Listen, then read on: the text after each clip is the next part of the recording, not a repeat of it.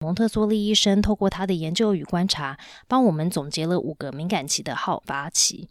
蒙特梭利医生的发现是很好的参考与提醒，但如果要更精准的知道眼前孩子的敏感期状态，就必须运用我们的万能法宝观察了。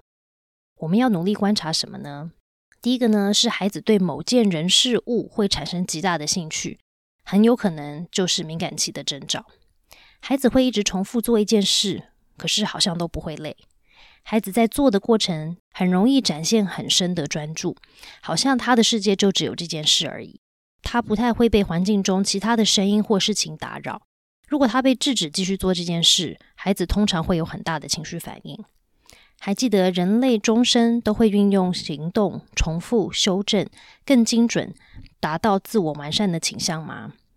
透过自己的努力而达到自我完善时，又会体验极大的满足以及愉悦。如果有发现这样的状态，其实可以蛮确定敏感期正在发生中。